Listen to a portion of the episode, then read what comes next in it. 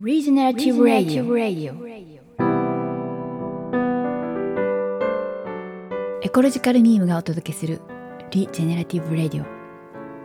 持続可能な社会とインナーサスティナビリティをテーマにさまざまな実践者探求者をお呼びし人が地球や他の生命とともに繁栄していく Regeneration の時代における個人の生き方やビジネス社会の在り方を探っていきます。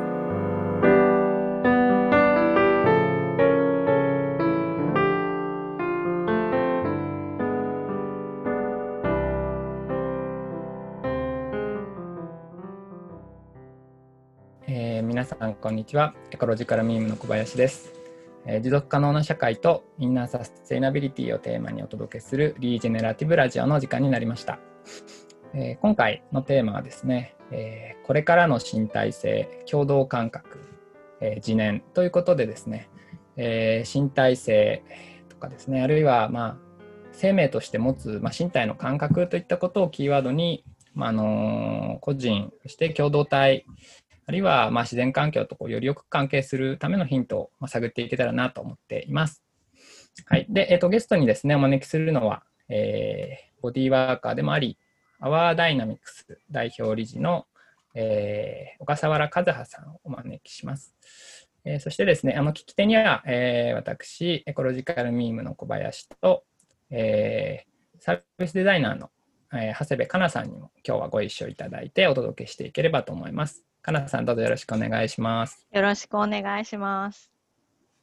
はい。で、えー、かなさんはですね、まあ、あのエコロジカルミームでもいろいろとあのご一緒させていただいたりもしてるんですけども、まあ、あの普段、まあサービスデザイナーとして、えーまあ、IT 企業でお仕事をしつつ、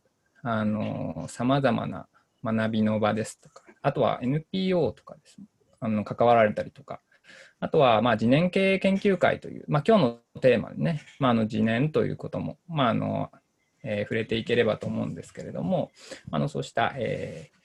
えー先日私も、あの登壇というか、ちょっとはい講演のお話をさせていただいてきたんですけども、そこの研究会の、えー理事も務められて、はいえーいらっしゃるということで、まあ、パラレルワーカーと言っちゃっていいんですかね。パラレ。ルワーカワーーとしてク、あえーごの、活給料躍もらってないので、パラレルキャリアという感じかもしれないですけど。あパラレルキャリアですね。はい。はい。えーはい。で、そんなかなさんも、あの、最近ですね、結構身体性というものが、うんうんまあ、キーワードになっているということで、まあ、あの、本日、風葉さんをね、交えて、えーいろいろと、えーお話ししていければと思いますので、はい。よろしくお願いします。はい、よろしくお願いします。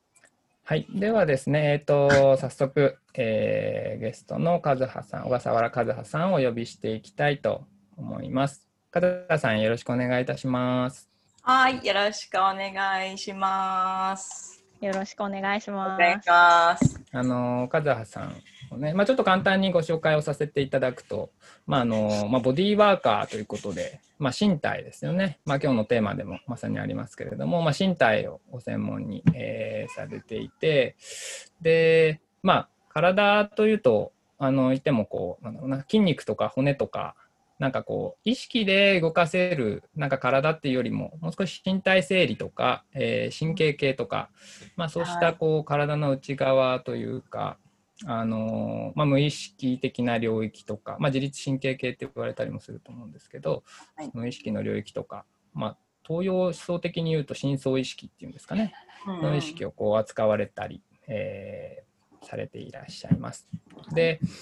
まああのまずはちょっと簡単に自己紹介も兼ねてですね、まあ、その和葉さんが、まあ、あのボディーワーカーとして、まあ、今に至るまでの物語を あのあの簡単にというのが一番難しいと思うんですけど、まあ、少しずつこうちょっとお伺いしていければとはい、思います。はい、でもともとあれですよね。あの和葉さんは宇宙物理学の、えー専攻というか研究をされていらっしゃったっていうバックグラウンドもありながら、はい。今はまあこうして身体性っていうものを扱ってるわけなんですけども、はい、あの何があってこうしたこう身体性の世界に入ってきたのかっていうところからですね、ちょっとまああの少しずつ物語をおあのお尋ねしていければと思うんですけどいかがでしょう、はい。あのーもともと小学生ぐらいから、あの寝るときに、こう、ベッドに横になると、この上に屋根の向こうに空があって、それずっと飛んでいくと、端っこはどうなってるのかなと思いながら、わけがわからなくなって寝るみたいなことを毎晩繰り返してたんえですよね。あの、星があって、その間をずっと飛んでいくと、こう星とかが何にもなくなる空間が来るのかなと。うんうんでもこう、何にもないっていうのはあるんだよなって。うんあの、小学生ぐらいだから空間とかそういう言葉とか概念も知らないから、何にもある、ないっていうのがあるんだよなと。うんうんで何にもないをずっと端まで行ったらどうなるんだろうと思いながら、わかんなくなって寝る相よ。当マニアックであの素敵な小学生時代を過ごされていらっしゃいますよね。それはね。そうですかね。で、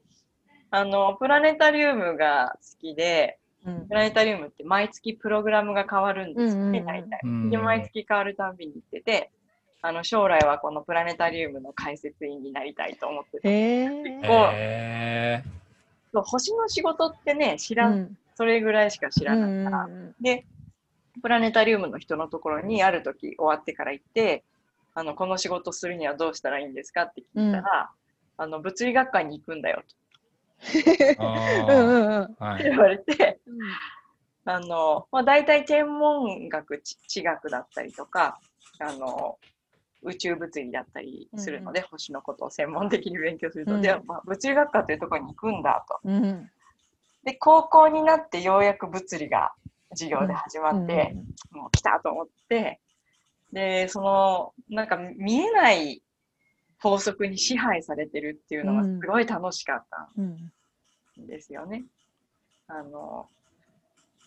射砲投射って言って、ボールをこう斜めに投げ上げると、放物線をこう描いて落ちるじゃないですか。で、これがななんとなく投げたらなんとなく落ちるっていう認識でいたのが、あの、その射砲投射の運動を厳密に計算できるっていうことを知った時に、うんうんうんその方程式で放物線が正確に描けるっていうのをした時もうなんか超衝撃で。そのその日からもう景色が違うっていうかその日一日ずっと考えながら、へえうんうん。そう。こうなんとなくあの鉛筆とかが転がったり、うんなんとなく物が落ちたりうん。なんとなく雨が落ちてきたりって思ったけど、それなんとなくなくて、全部が厳密に計算できるっていう、その見えないベルトコンベヤーに乗せられてたんだみたいな感じがして、うん。すごい衝撃的だったんですね。へえ 星が好きなのと同時に、その何かの背後にある原理原則っていうか、力自体は見えないけれども支配されてる法則みたいなやつすごく興味があって、うん。で、今でも、なんていうんですかね、興味の対象は宇宙から人になったかのように見えるかもしれないけど、結局なんか、結局私たちが生きてるということはどういうことなんだろう。うんその背後にある原理原則を知ると、あの、幸せに生きるとはどういうことかとかね、よりよく生きるってどういう状態なのうんか、あの、どうせ死ぬ死ぬ体にとってベストな状態って何なのかとか、背後にある大きい原理原則を知っていくっていうのが、あの日々の幸せのね、大きなヒントになるんじゃないか。うんで、心と体のつながりっていうのを、えーっと、ちっちゃい時から体弱かったんですね。で、あの、アトピーがあったり、アレルギーがあったり、で、ずっと病院通っていて、えー研究生活の途中で、あの、すごい男社会なのでね、うんうん。なんか闘争心を燃やしてっていうか、女子は普通にやってると馬鹿にされるみたいな、そういう世界だったので、すごい過剰に闘争心を燃やして、で、なんかそのストレスもあって、すごく悪化して、えー大学院の修士まで、あの、ブラックホールとかをね、研究してたんですけど、あの、修士で卒業してシステムエンジニアになったんですよね。でも、その頃から、あの、働き方も夜型になったりとか、うんいろいろなって、どんどんひどくなって、でもなんか血だらけで動けないぐらいになったんです。でこう、息をすると結構私たちの体って全体的に伸び縮みしてるんですうんうんうん背中とかも。で、その息で皮膚が伸び縮みするのが痛くて、息ができない。うん。へで、こう、横になって、あの、背中がね、ひどかったんですよ。うん。ね、背中が、アトピーがひどかったから、こう、横になって眠れなくて、ベッドに、あの、ソファーに座って壁に持たれて寝るみたいなことをしてて。で、会社はもう続けられないから、休職して治療に専念してたうん。時期があって、うん。で、いろんな病院行ったけど、もうなんか東京中の病院調べていったけど、よくならなくて、うん。で、ある時、この、息してないうん。なと、自分が。うん。でアトピーはともかく、この息してないのさすがに体に悪そうと思って、まあ、2005年とか4年とかだったから、まだこう、ハリウッドセレブのヨガブームのちょっと前、のオウムの絆やっと言えてきましたぐらいの感じ。で、そんなにおしゃれヨガスタジオもなかったんだけど、うん。ヨガヨガ行こうと思って近所のヨガに行ったら、あの、初めて良くなるっていう感覚を感じたんですよ。で、あんなにいろいろなんかいろんな注射したり、いろんな漢方とか飲んで良くならなかったのに、うん息を吸って吐いてるだけでこんなに良くなると。うんで、ある時、うちで、自宅でヨガをやって、最後にこうシャバーサナっていう屍のポーズでね、横になって休むんですけど、それで横になってた時に、私がいたわってなったんですよ。私の体があったわってなって、あ、なんか、あの、体といえばその症状と戦うっていう感覚しかうんなかったのに、うんあ、なんか私の体が隅々まであったわっていう感じがやってきて、うん。そこから急激に良くなったんですようね。ん。で、仕事を辞めてなんか心と体のつながりって面白いと思って、自分が理系でやって、あの物理学でやってたこととは違うけど、なんか人間についての原理原則っていうのがこの世界にはあるんだろうと思って、その心と体の、まあ、つながり目のところをちょうど扱う仕事なので、ボディーワークで転職しました。へえ。なんか、その、カザーさんもそのおっしゃってる、その、あの、まあ、体を扱うっていう身体性って、扱う方って多分いろいろあると思うんですけど、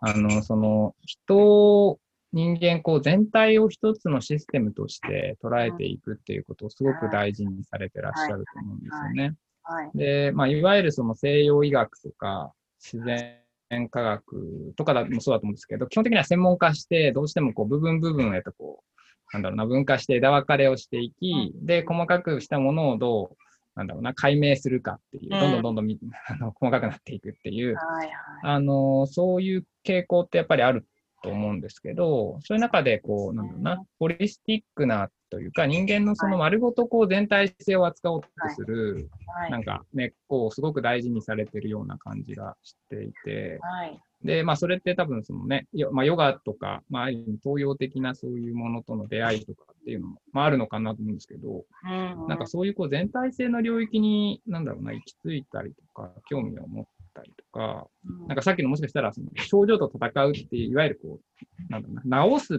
ていうものっていうよりは、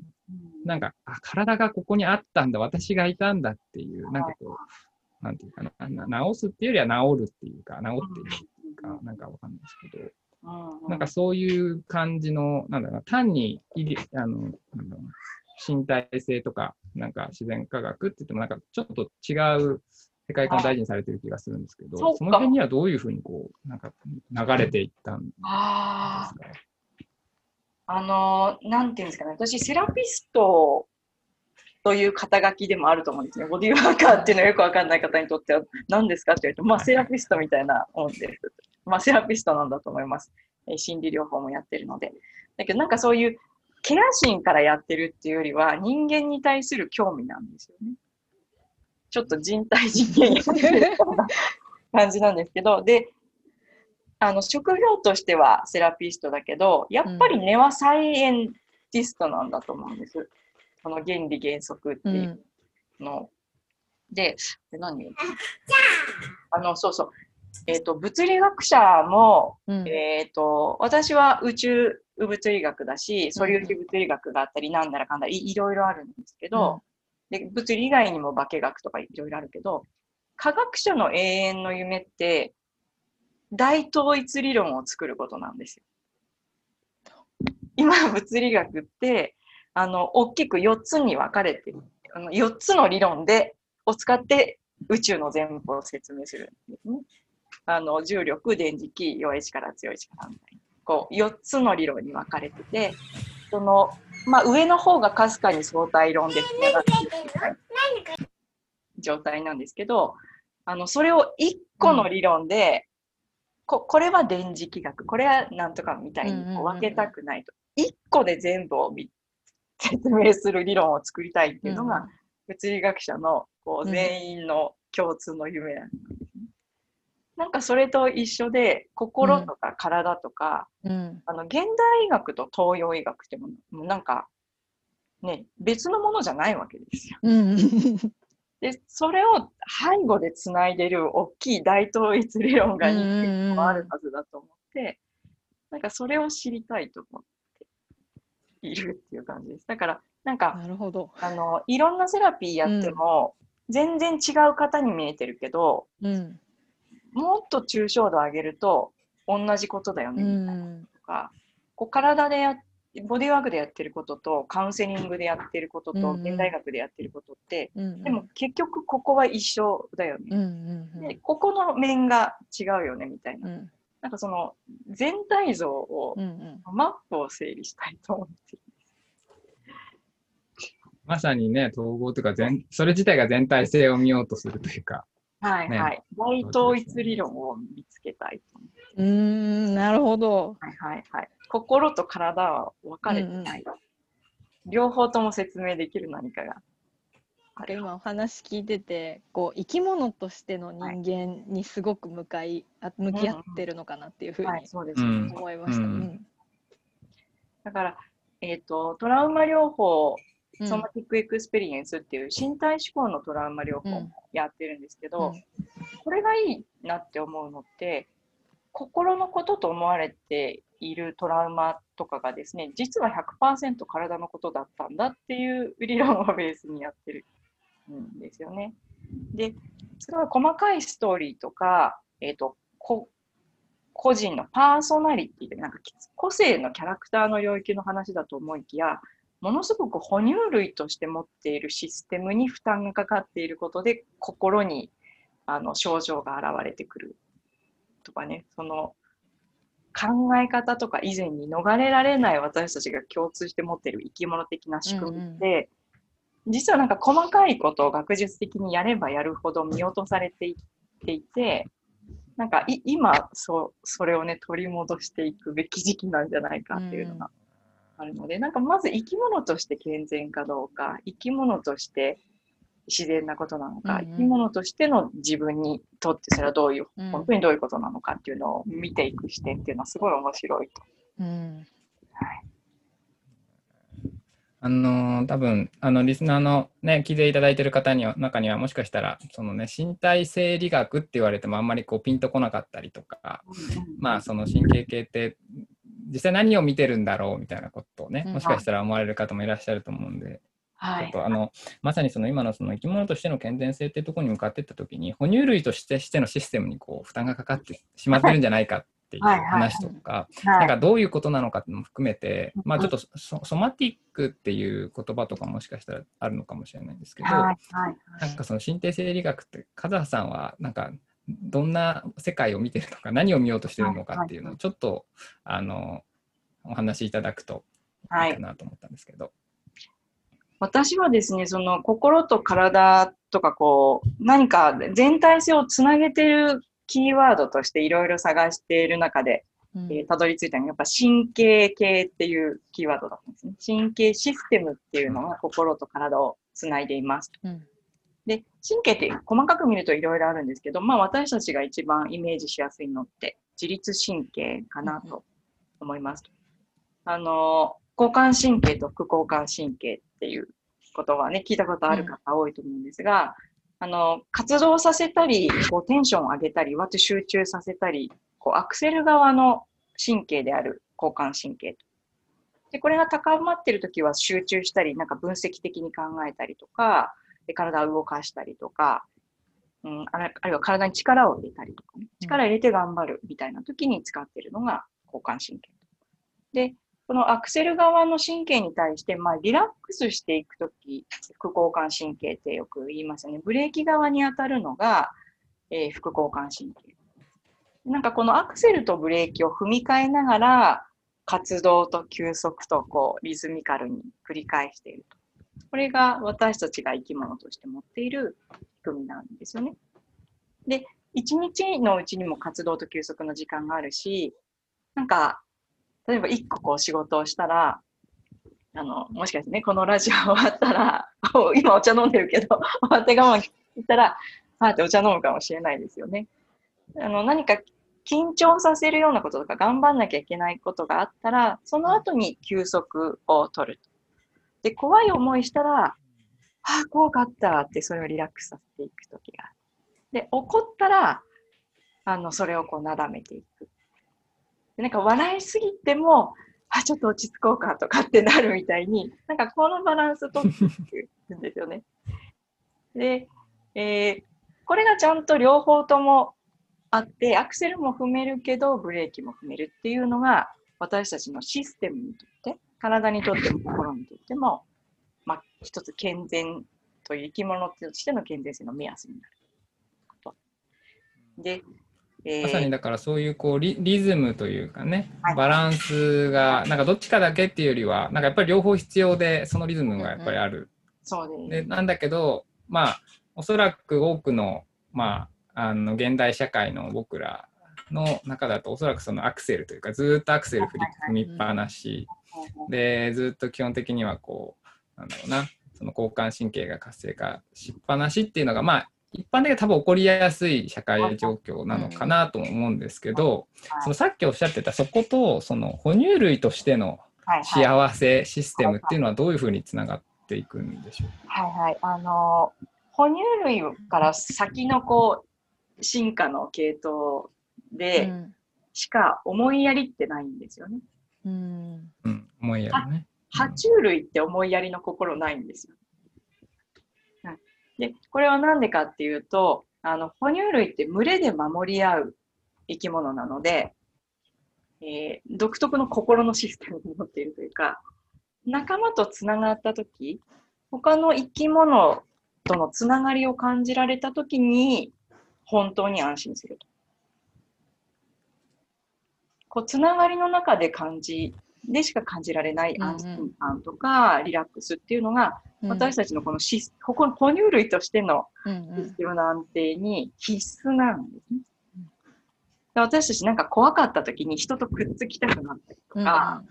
ああ、怖かったとか、何あの変な人みたいなこう言ったり しますよね。あれは怖かったり、あの緊張したり、高ぶった神経をこう、つながることでなだめるという、こういう仕組みを持っているので、あの、今ってね、このコロナ期って、すごい社会的にというか、まあ、世界中で緊張が高いんですよね。目を、あの、まあ、テレビつけたりニュースをつければ、あの、緊張させるような、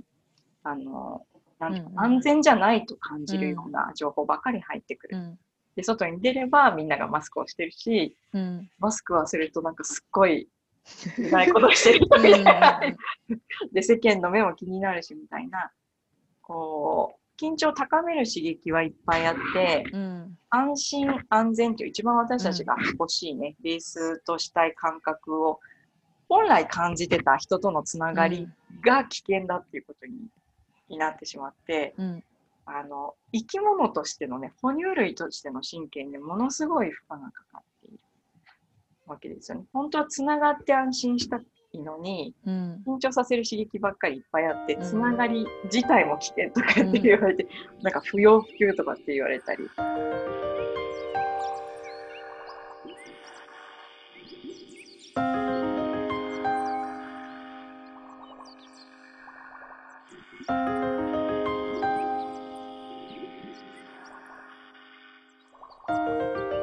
で、えっとまあ、さっきねその哺乳類のねそのしか思いやりや感じないってそのつながりの話が、うん、ありましたけど、その、なんだろうな、今の社会で、まあ、ある意味その人間として本当は必要な安心安全っていうものそのつながりが、あのーなんだろうな、まあ、ある意味こうちょっと危機的な状況にある部分っていう話もあったと思うんで、ちょっとその話をもう少し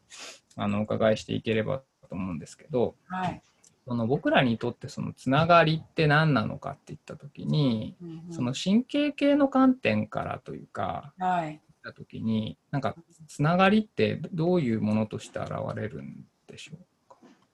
あのコミュニケーションにもまあ2種類あって、うん。えー例えば今オンラインのミーティングとかってうんうん。あるけど、オンラインミーティングって割と必要なことしか喋らなくて、まあ、なんか決めなきゃいけないこととか、えーなんかあるわけですよね。そうするとつながってリラックスするっていうよりは、まあ、うんアクセル踏んでる交感神経のコミュニケーションうんなわけです。であのリアルな会議とか実際に会う会議とかだと、こう始まる前と終わった後の雑談の時間がありますよね。うんうんあのなんか部屋入ってきて「カナさん今日めっちゃ夏ですね服装」みたいなやつとか。なんかめっちゃ顔疲れてるよ。大丈夫？ありますよね。「いやもう暑いしか言うことないですよね」うん。みたいな。そういうリラックスしてつながる時間。で終わってから部屋を出るときに「いや結構今日長かったですね」みたいな「この後どこ行きます?」みたいなまたちょっと交感神経の前後にうんつながってリラックスしてこの時間の疲れをねリセットしたりこれからを準備したりするこううん遊びの時間がありますよね。うんでこの遊びの時間の時につながりの中で感じてるリラックスっていう感じが生まれるわけです。うんでその感じの違いっていうのは実際に使っている神経の違いで、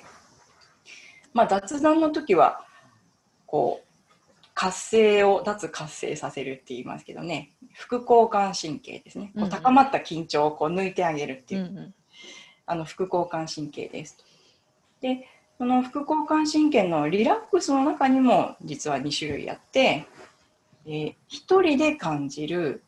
一人でお茶飲んでる時のリラックスの感じ。うん。とそのつながってる中で感じているリラックスの種類って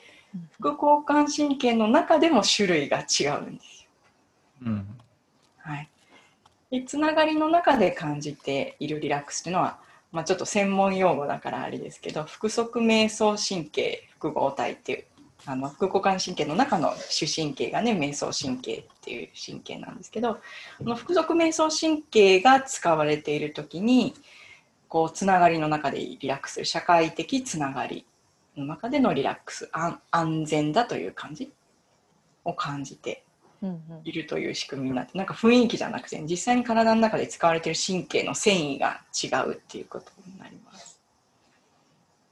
腹側瞑想神経っていうのが、はい。ですよね。以前にお話もしたことありますけど、はいはい。まあ、おお腹の時間っていう間って言います。あの風葉さんよく言われますけども、はいまあそれはこうみんなでいる時に感じたりひ一人でリラックスというよりはみんなでリラックスする時にそうです。みんなのリラックスと一人のリラックス、種類が違うので。あのでどっちも必要としてるんですね一人が好きとかいう人っているかもしれないんですけど、生き物的には両方必要、うんうんうんで、えー子育てのねお二人もちっちゃいお子さんいらっしゃるけどあの子育てのつ辛さってお母さんの大変さって、その一人のリラックスっていうシステムがオンになる瞬間がないんですよね。こうずっとずっとあのなんか時中ね。そうそうそう四六時中つながりっぱなしっていうのも疲れちゃう。で一人のリラックスもいるしでつながってる楽しさもいるしみたいでつながりが腹側瞑想神経複合体っていう方で一、人の時のリラックスはあの背側瞑想神経まあ腹側はお腹側。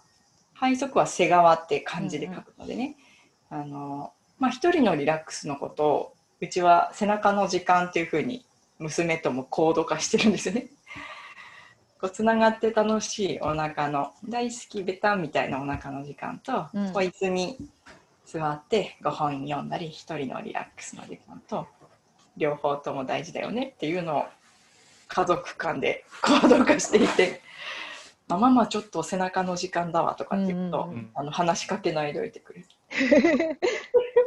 いやなんかあのエコロジカルミームであの、まあ、リージェネレーションをテーマにしたジャーニーをねあのプロ14週間のオンラインのプログラムをやってそこにあのカズハさんにも実はあの先日来ていただいてはい。あのゲストで来ていただいてその時もあのそのねお腹の時間と背中の時間の話をしていただいたんですけどもでそれをあのそれすごいいいなと思って、うんうん。であのあのその後にあのまあいつもあの娘とね保育園にあの送り迎えにしてるんですけど気づいたことがあってあの娘あの基本的にはもうあ甘え甘えん子なのでもう常になんか遊んで遊んで抱っこして抱っこしてなんでで基本的にはどこ行ってもついてくるしトイレでもお風呂でも。でなんですけどちょっと歩いてたりするときに例えば保育園行くときにこう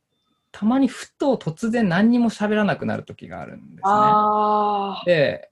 で電車の中とかでもいつもだったらもうなんかだだこねてなんかこう遊んで抱っこしてってなるのがなんかあれって静かだなと思ったら静かに窓の外見てるみたいな。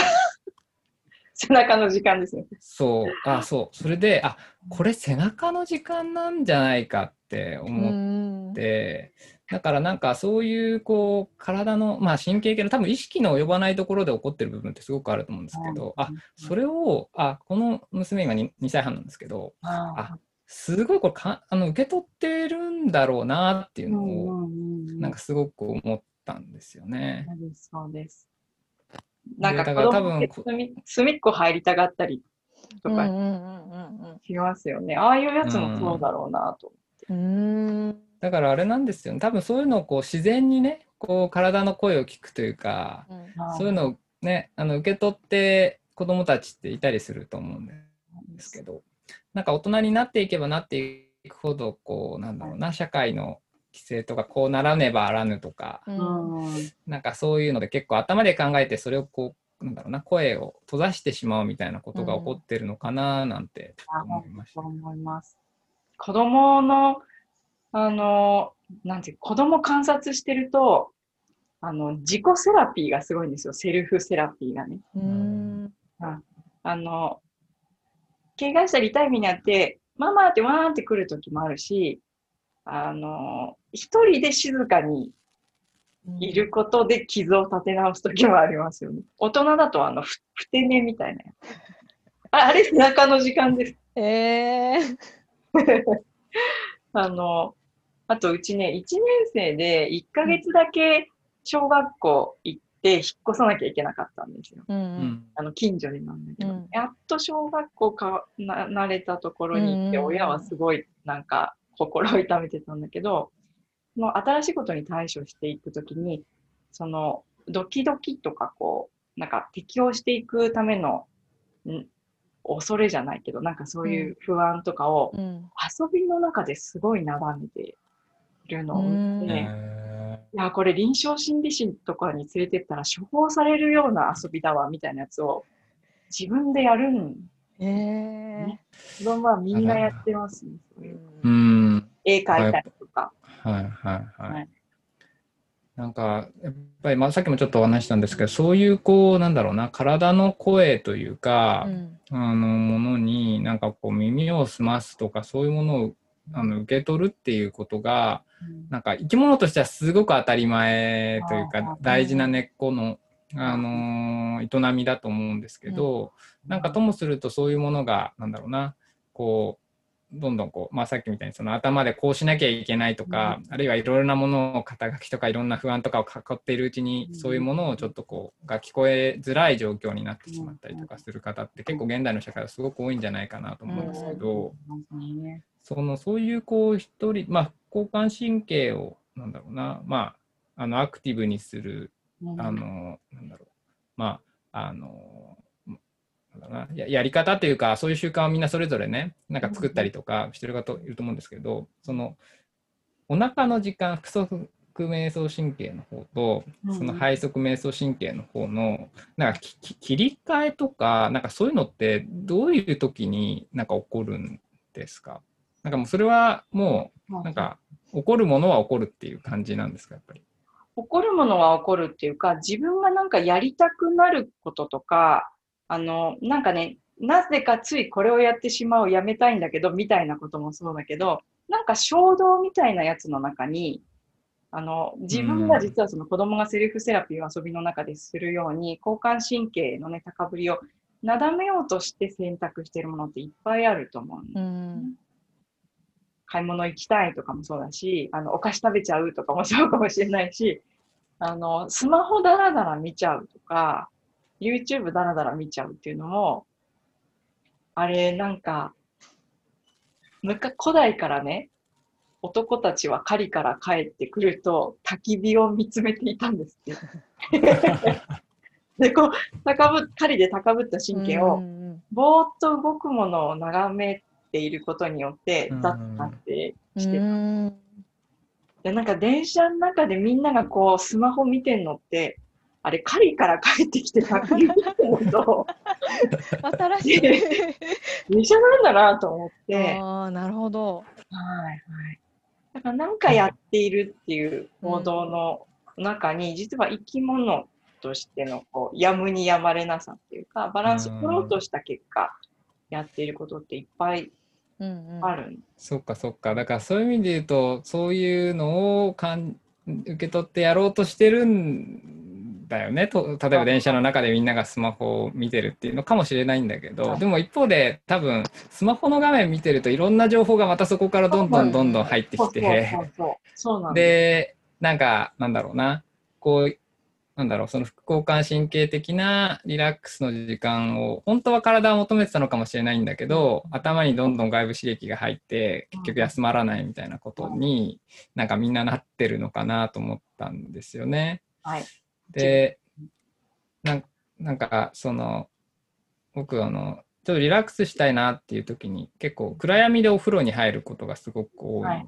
あのすごく大事にしててあのまああの おすすめなんですけどでその時にあの以前にもちょっと話したことありますけどろうそく和ろうそくをうんうん。その暗闇のお風呂でつけて見てるんあのぼーっとただ眺めてるんですねうんただただ。でそれがすごい良くてなんかなんでかわかんないんですけどなんかこうただただその火が火って揺れてるのではいなんかそのさっきの焚き火の話じゃないですけど焚き火って本当にずっと人類古来から囲んでききたんだと思うんですけど、なんかそういう感じでこう揺らいでるものを見てるときになんかすごくこうなんだろうないろいろ悩んでたこととか考え事とかがスーッとこううん。なんか消えてなくなっていく感じとかがうん。結構あってすごくなんだろうな。なんか安心するんですよね。はいはいなんかそういうのはあれなんですかね。それは腹側お腹の腹側瞑想神経のお腹の時間なんですかね。あのなんか2つあるかもしれないと思うんですけど、うんあの、まあ、一つはその一人のリラックスの背側の時間だと思います。ああ、そうかそうか、背側か。一人は背側だね。で、背中の時間か。そうです。で、私たちって、あの、なんだかんだ言って、自然界の所属なんですよね。うん 本当は。うんなんかテクノロジーとか近代的なものに囲まれてるけど、うん。生き物だから、うん。所属は自然界なんですようね。ん。だからこの人工物の中にいるよりは、自然とつながっている時っていうのが本質的な安心感を感うんじるんだと思うんですね。で、火とか水って、あの、お家の中で触れられる自然っていうか、うんうん。野菜とかもそうだけど、あの、人工のお風呂の中であっても火を見つめていることによって、人間のがちょっとクールダウンして、こう、生き物としての安心感みたいのが、こう、自然界のに所属している 種としての安心感っていうのを、炎というね、自然物を見ることによって生まれているのかなと思いますね。で、あとは、あの、一人でリラックスするんだけど、そのリラックスすると自分とのつながりがより感じられるようになってくると、あの、社会的なつながりだけじゃなくてね、自分とのつながりも複足だっていう説が、うーんはい。面白い。フォージスが、フォージスうんうんが直接聞いた人、聞いてきた人に聞いたので、まだ本とかに載ってないらしいんです。うんはい。運動っていうのは、まあ、お腹の時間です。そのみんなのリラックスっていうものが自分自身とつながっていくっていうこととつながっているっていうことですね。はい。うんでもなんかよく考えてみると、あの、自分とつながってなかったら人とのつながりって感じられないから、まあそそれ、その二つは一緒のものなんだろうなって感じますね。なるほど。ちなみに、あの、その、交感神経と副交感神経ってもしかしたらアクセルとブレーキみたいなので、あの、なんだろうな、片側が活性したら片側が不活性しやすいっていう、なんかこういう感あはい。のバランスっていう感じがなんかするんですけど、腹はい側瞑想神経っていうのと、その背側瞑想神経っていうのもそういう感じなんですか？それともなんか両方一緒にみたいなことってあはいるんです、か？両方、両方です。交感神経と副交感神経も、こう、オン、オフってこうパキってなるんじゃなくて、ブレンドなんですよね。うんうんだから腹側と背側もブレンドで、あのーなんていうか、カフェに行くと落ち着く、落ち着いて仕事できるみたいな、あ集中して仕事できるみたいなことあるじゃないですか。あれは、あのーコミュニケーションを取る鬱陶しさはないけど、人の気配は感じられるみたいな。あれもブレンドですよね。こう、つながってるって感じはしないけど、人の気配があることで、えー落ち着いて集中しやすくなるっていうのがあるから、なんかそのブレンドがグラデーション。カフェでなんか人の気配がちょっとざわざわしてるところの方がなんかこう一人で集中していくモードに入りやすいとかっていう方も多分結構いらっしゃると思うんですよね。私とかもそう。うんうんうん、そういうのはそうですね。はい。なるほど。あとなんか、ソロキャンプってあるじゃないですか。一人でキャン一プ。人でキャンプですよね。ソロキャンプメイトっていうのがいるらしいんです。なるほど。キャンプ行くんだけど、テントはメイメイで、なんか焼いたりもメイメイのそれぞれのコンロでやるんだけど、だからこ交流は大してしないけど、まあ一緒にいるっていう気配は感じるみたい。完全に一人の配属うんうんで、まあそれもいいんだけど、それに慣れてきて、お腹いっぱいになってくると、ちょっと人の気配も欲しくなってくるみたいな。ああ、でもなんかすごくそれわかるかもしれないな。なんかあの、今、あの、うちの、あの、妻と結構その、あの、まあ、子供ができる前とかはね、こう飲みに行ったりとか、あの外でご飯食べたりしてたんですけど、その時に結構してたのが、あの、なんだろうな、二人で一緒にいるんだけど、うんうんうん一人の時間ってあって結構、それ結構心地いいよね、みたいな話をしてて、だから隣すぐ隣にいるんだけど、一人一人本読んでたりとか、でもそれってなんか一人だけで本読んでるのまだなんかちょっと違くて、なんかこなんか僕らそれをね孤独を分かっちゃうみたいなことをちょっと言ってたりしてたんですけど、うんなんかそういうこう一人の時間を共にあるっていうのってなんかすごく分かる気がしますね。なんかそういうソロキャンプとかを、はい。なんかすごく安心するの背中もお腹もって感じですよ。あ背中もお腹もね、はい、両そ方ブレうだからなんかあのね Facebook でまあコメントいただいている方もいらっしゃいますけどまさにそのお腹の時間と背中の時間っていうのが、なんかその、なんだろうな、考え方と共有して、お互い尊重できるその余裕というか、のが生まれるといいですねっていうふうに書いていただいてますけど、いや、まさに、あの、私これ最初聞いたとき、そのお腹の時間と背中の時間っていうのを、あの、広げたらいいんじゃないかと思って、本当にすごいなと思って、うん。家族の間とかね、お互いで、あ、今なんか自分そういう時間かもって、ちょっと、なんだな、みんなで集まるっていうのを、ごめん、ちょっとって言うと、なんかちょっと気まずくなっちゃうけど、だけど、あ、ごめん、今日背中の時間だからって言って、ね、背側ナイトみたいなこと前もうん。ね、そう。この前おっしゃいましたけど、